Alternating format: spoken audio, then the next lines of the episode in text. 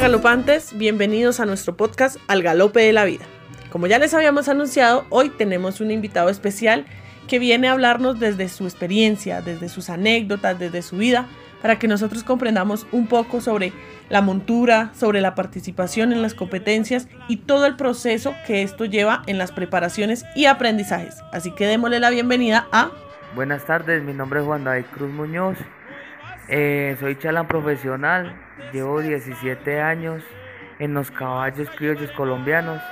Eh, mi profesión ha sido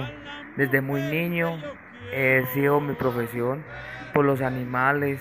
por el caballo criollo colombiano, ha sido lo mejor, porque pues tras de que trabajo con ellos es mi pasión, es una pasión que me lleva, me la traigo por las venas, mi corazón palpita al montarme en un caballo, eh, pues ha sido muy bueno, he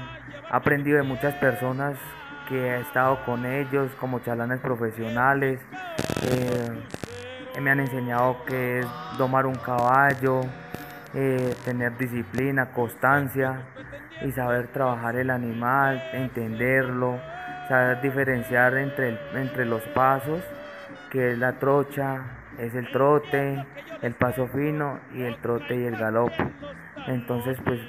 ha sido muy bueno tener esta experiencia de un caballista,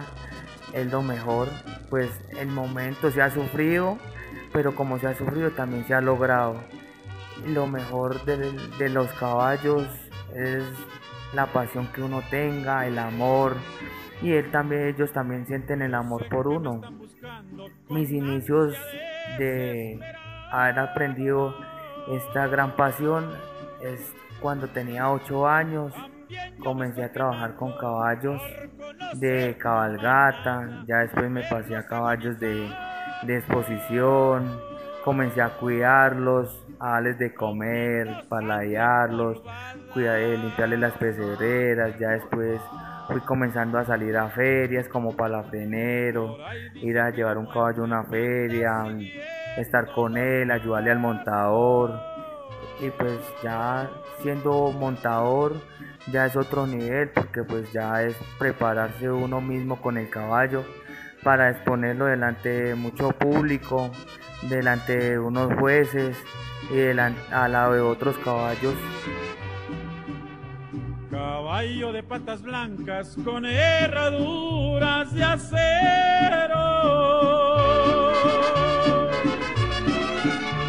Hoy vas a brincar las trancas antes que salga el lucero y vas a llevar en a la mujer que yo quiero. Es interesante llegar a pensar